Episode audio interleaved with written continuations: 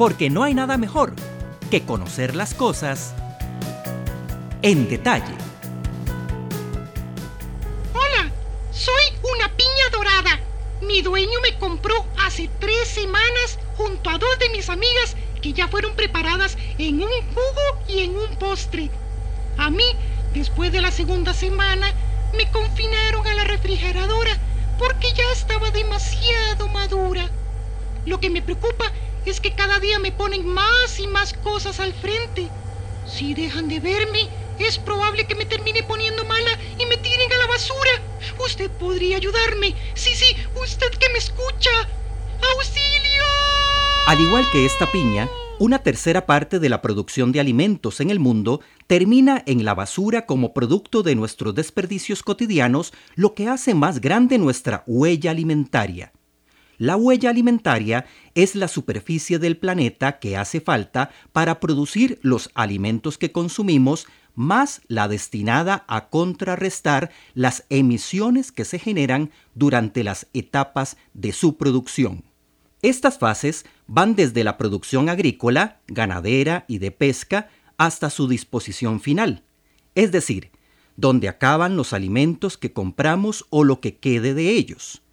Entre ambos momentos se debe tomar en cuenta la energía y los recursos que se invierten en los procesos de industrialización, comercialización y consumo.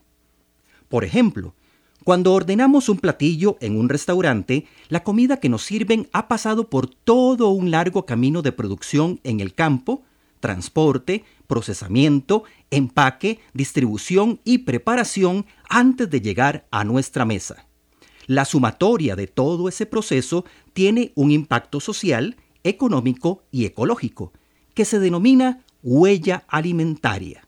En este sentido, la Organización de las Naciones Unidas para la Alimentación y la Agricultura calcula que el volumen anual de alimentos que se producen en el mundo, pero que no se consumen, añaden 3 mil millones de toneladas de gases invernadero a la atmósfera. Este desperdicio se traduce en grandes pérdidas económicas y en la imposibilidad de mitigar el hambre en el planeta. ¿Qué podemos hacer para reducir nuestros desperdicios de comida? Marianela Gamboa, docente e investigadora de la Escuela de Agronegocios del TEC, nos brinda algunos consejos prácticos, empezando por planificar nuestras compras. Formalmente, la parte de la planificación de las compras implica que nosotros para poder ir a comprar primero tenemos que fijarnos qué tenemos.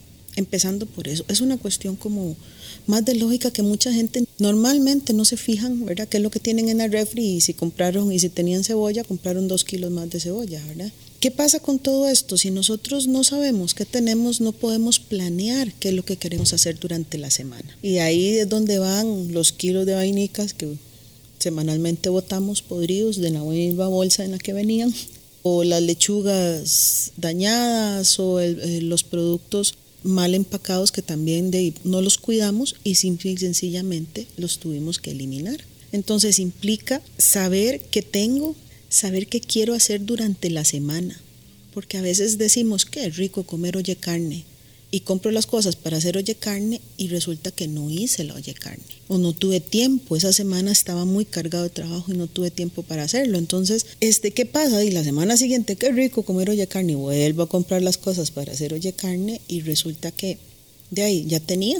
Y si no tengo tiempo otra vez, entonces hay que utilizar hacer menús también de lo que yo podría hacer esa semana dependiendo de mi tiempo de trabajo. Una vez realizadas las compras, debemos almacenarlas adecuadamente. Se aconseja que los granos como el arroz y los frijoles estén lejos del suelo para que no adquieran humedad. Debemos vigilar por el buen funcionamiento de las refrigeradoras para que los productos perecederos no se descompongan.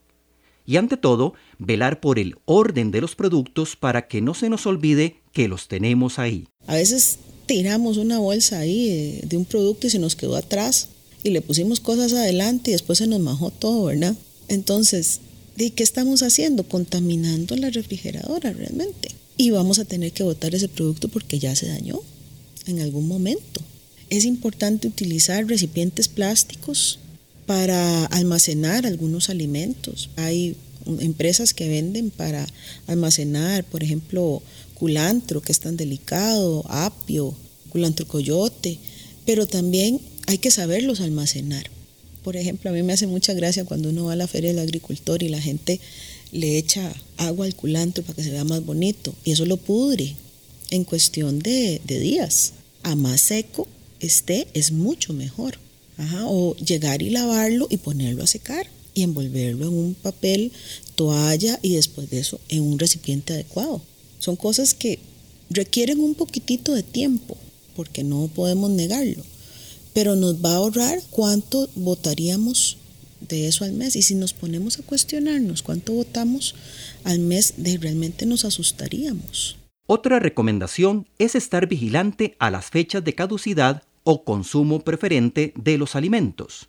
Lo recomendable es consumirlos antes de la fecha indicada, pero una vez cumplida no significa necesariamente que tengamos que botar el producto. En el caso del consumo preferente, los alimentos conservan la calidad siempre y cuando se respeten las instrucciones para su conservación.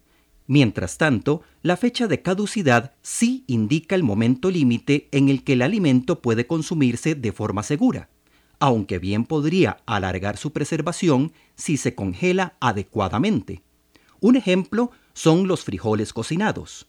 Podemos cocinar una olla grande de frijoles, distribuirlos en pequeños recipientes y congelarlos.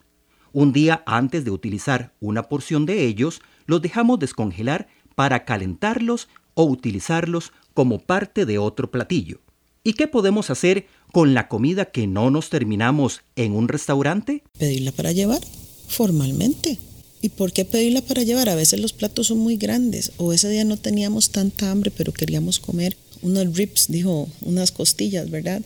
Y entonces, ¿qué podemos hacer? me comí una y le pido el resto para llevar y es comida que puedo utilizar en la casa, siempre y cuando tener presente que esa comida la puedo utilizar y que la tengo ahí. No es que la voy a llegar a fundir ahí en la casa en la refri para sacarla podrida los días, ¿verdad? Porque estaría botando plata, sino que de utilizarla. Vea, muchas veces uno pide para llevar, ese es tu almuerzo el día siguiente. Y no tiene nada de malo llevar un almuercito al trabajo en algunas ocasiones que podamos. Pero además de lo que podemos hacer en nuestra casa y en un restaurante para disminuir nuestros desperdicios de comida, también podemos colaborar en la reducción de la pérdida de alimentos que se producen y nunca se venden si adquirimos frutas y verduras que por algún motivo catalogamos como feas, pero que están en perfecto estado. Por ejemplo, eh, mucha gente dice, mira, esta zanahoria yo no la voy a llevar porque se ve muy fea o es muy grande o es muy chiquitita, pero yo por lo general en mi casa uso la zanahoria rallada. Entonces a mí no me interesa que sea grande o muy chiquitita o, muy anaranjada, ¿verdad? Este, si la uso rallada, ¿verdad? Y es zanahoria, no, no es un factor que me limite. O el picadillo papa, es que esta papa está muy grande o esta papa está muy pequeña. Bueno, pero si la voy a hacer en picadillo, de ahí es lo mismo. O incluso hay diferencias que tenemos que entender. Eh, mucha gente dice que no le gusta la papa con cáscara y es una fuente de fibra importantísima. Entonces podríamos utilizar la papa con cáscara. Nuestra huella alimentaria puede reducirse a partir de pequeñas acciones cotidianas. Repasemos algunos consejos para disminuir nuestro desperdicio de alimentos. Planificar un menú semanal. Hacer una lista de compras con los productos necesarios. Almacenarlos adecuadamente distinguir entre fecha de caducidad y consumo preferente, congelar correctamente los alimentos, calcular las cantidades, colocar los alimentos más viejos delante de los nuevos y aprovechar los alimentos ya cocinados para otras comidas. En detalle es una producción del Tecnológico de Costa Rica en colaboración con el Instituto Interamericano de Cooperación para la Agricultura, IICA Puede encontrar más podcasts siguiendo al TEC en iTunes, Spotify o en su aplicación de Android favorita. También nos puede encontrar en tech.ac.cr.